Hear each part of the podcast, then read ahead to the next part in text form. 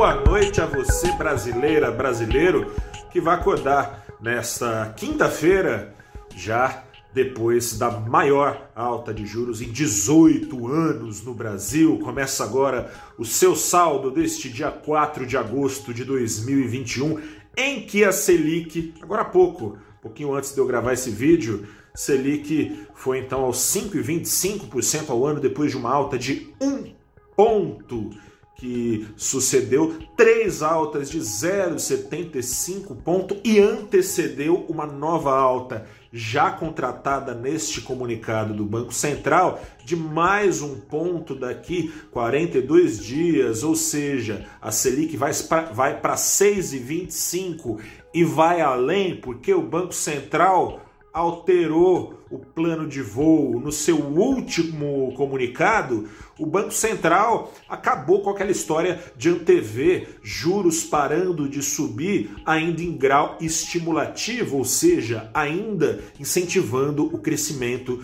da economia. Passou então a previsão do futuro dos juros para um ciclo de alta que se encerraria no passado, se encerraria no patamar neutro, em que os juros nem ajudam nem atrapalham. Agora vão passar a atrapalhar, de acordo com o Banco Central. Os juros, na visão do Banco Central, no seu cenário básico, devem continuar subindo até além do patamar neutro, ou seja, atingindo um patamar em que jogam contra a atividade econômica. Por quê? Porque se isso não for feito, a inflação continuará fora de controle. O que está em jogo é o seguinte, né? Você fazia tempo que a gente não falava disso no Brasil. É algo que, pelo menos na gestão do Ilan Goldfein no Banco Central, tinha ficado para trás. Inflação inercial.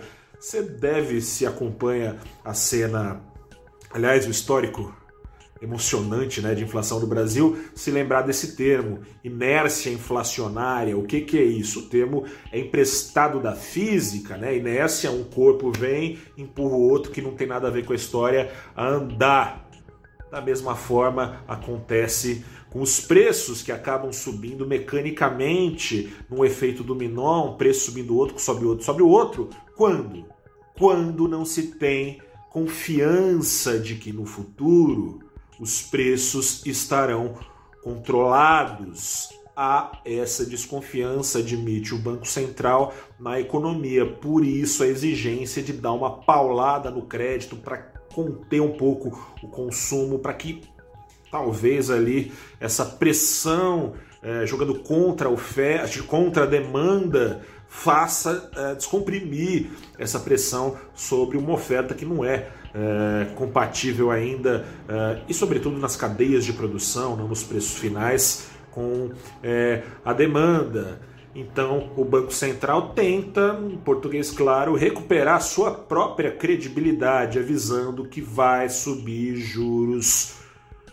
Doa quem doer, cresça em ano eleitoral, o Brasil menos se for necessário, caso a inflação continue quente como está, né? Tá namorando já, periga bater os 9% ao ano, sendo que a meta nesse ano é de 3,5% é, e o teto da meta é de 3,25, de 3,75, perdão, o centro da meta, e o teto da meta é de 5,25 para o ano que vem, a meta é ainda mais baixa e a inflação ameaça aceleradamente se espalhar para o ano que vem.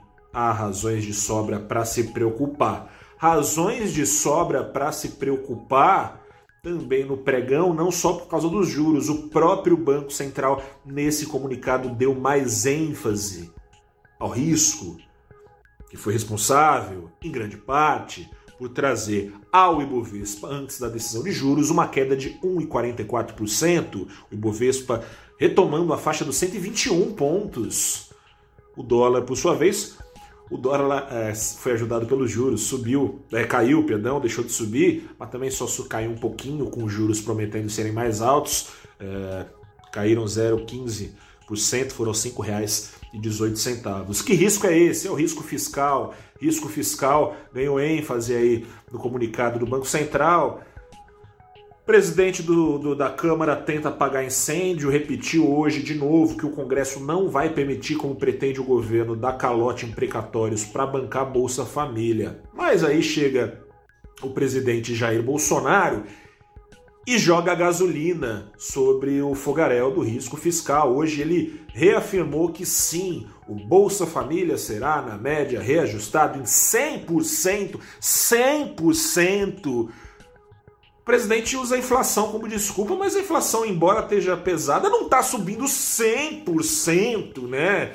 Isso tende, aliás, a jogar contra o próprio Banco Central, né? Que vai ficar em. Essa história de Banco Central e gelo é velha, né? O governo gasta pra caramba, o Banco Central vai lá e sobe juro. Gasta pra caramba, sobe juro.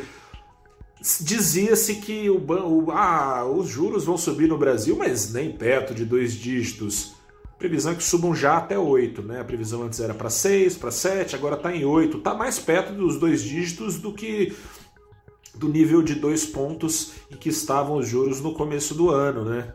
Banco Central, então, preocupado, assim como os investidores, com essa, com essa aventura aí prometida pelo presidente Jair Bolsonaro, e fica a dúvida.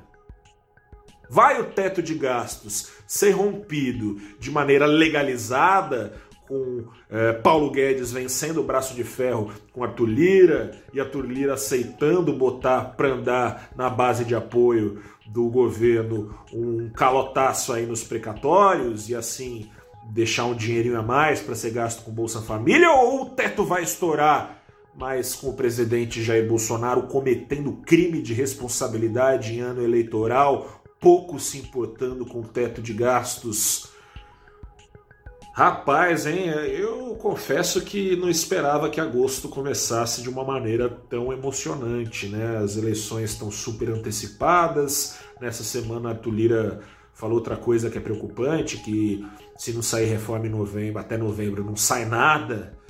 Eleições super antecipadas, o presidente, o Planalto, seus ministros pouco é, gastando cartucho para aprovar reforma, gastando cartucho agora para poder gastar mais de um lado e com teorias conspiratórias sobre o voto eletrônico, que é já auditável, auditorias que provam a cada eleição a eficiência, mas não, o presidente quer voltar ao tempo do orelhão com ficha, quer dizer, do voto impresso.